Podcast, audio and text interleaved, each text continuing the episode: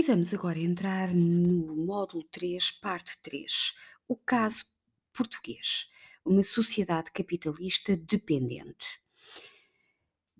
A regeneração entre o livre-cambismo e o protecionismo 1851-1880. Assistimos, de facto, a partir de 1851 e depois do golpe de Estado levado a cabo pelo Duque de Saldanha, que depois Costa Cabral, abre-se uma nova etapa política no liberalismo português, a regeneração.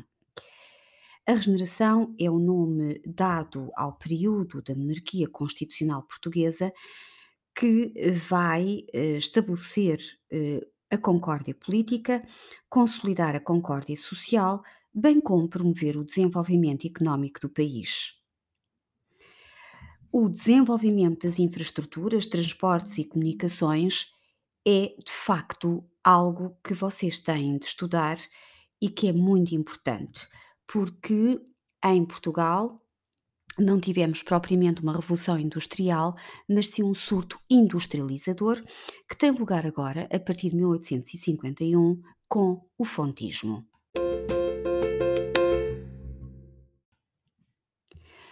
Fontismo tem eh, que ver com o nome de Fontes Pereira de Mel, Ministro das Obras Públicas desde 1852 e político no ativo durante mais de 30 anos.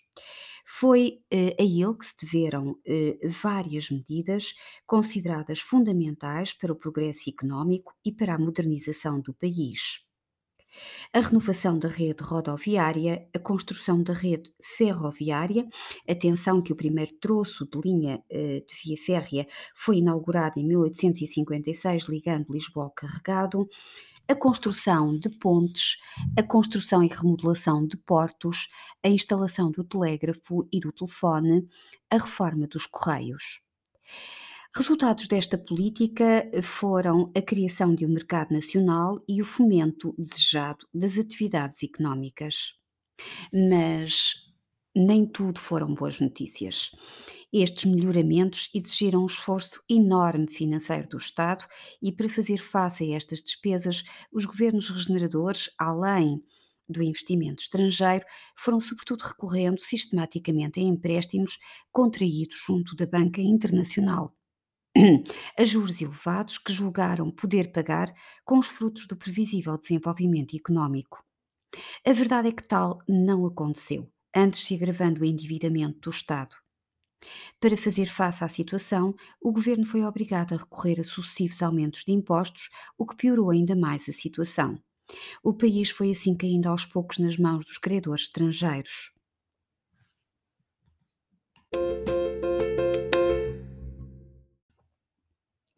Assim, Portugal andou também eh, durante eh, o século XIX eh, entre o livre-cambismo e o protecionismo.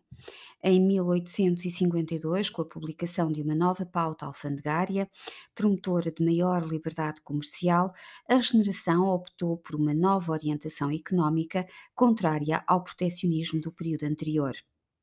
A nova pauta decretava a descida das taxas alfandegárias sobre as importações. Durante 40 anos, a política económica da regeneração revestiu uma orientação livre-cambista. Embora entrecortada com a publicação pontual de medidas protecionistas.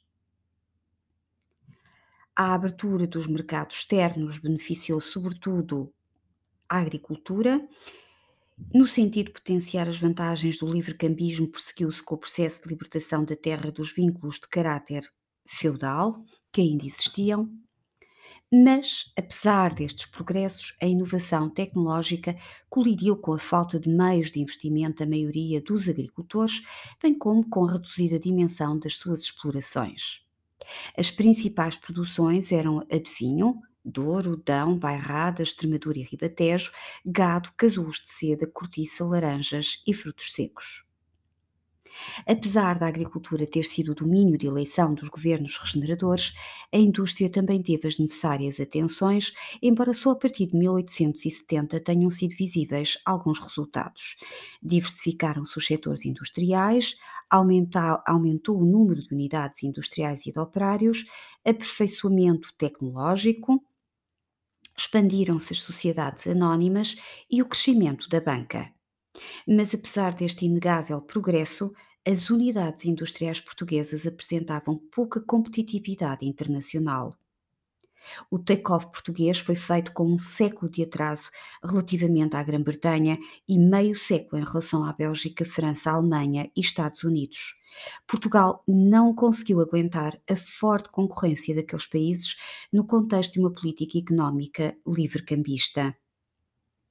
O livre-cambismo incentivou a abertura do país ao capital estrangeiro e foi à custa do investimento externo que se promoveu a política das obras públicas.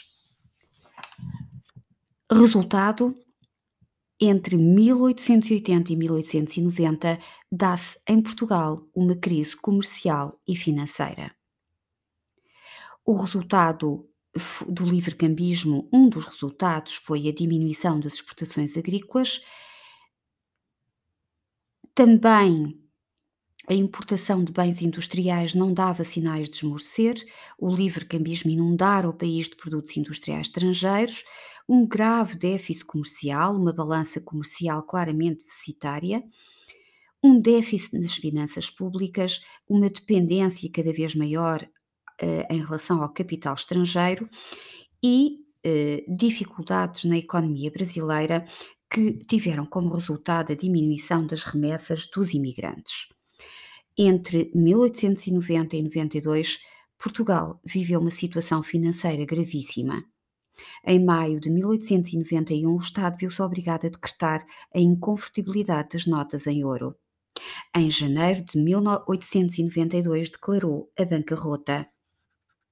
O país foi assim obrigado a repensar o seu modelo económico de crescimento, pelo que se voltou a partir dessa altura, a uma nova pauta alfandegária de caráter marcadamente protecionista.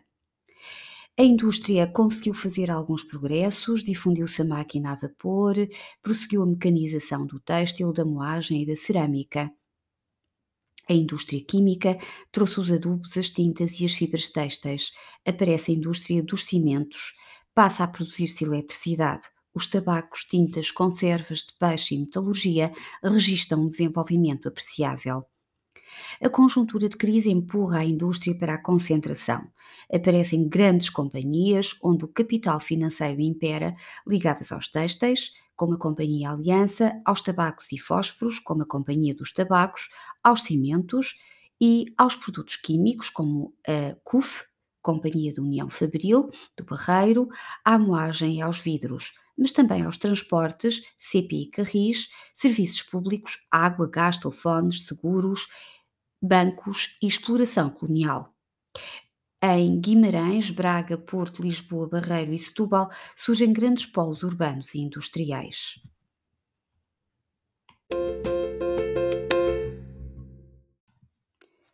Nos finais do século XIX, Portugal está entre a depressão e a expansão.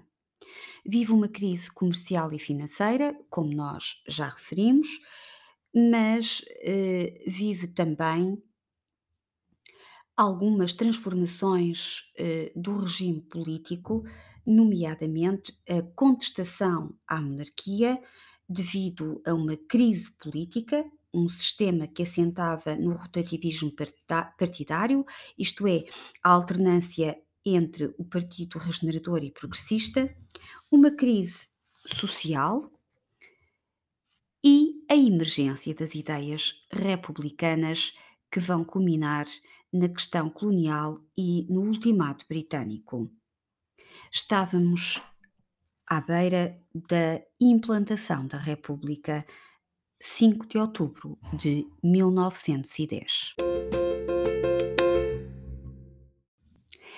Estes podcasts que eu fiz para uh, o décimo ano, para relembrar e reforçar aprendizagens essenciais da História B, tiveram por base um caderno de resumos da editora Elementos eh, de História A, mas que contém muitos uh, elementos essenciais que se podem perfeitamente adaptar à História B, e é claro, vocês têm sempre o vosso manual como objeto de estudo um, e claro, vamos ter as nossas aulas de apoio para relembrar estas, estes conteúdos fundamentais.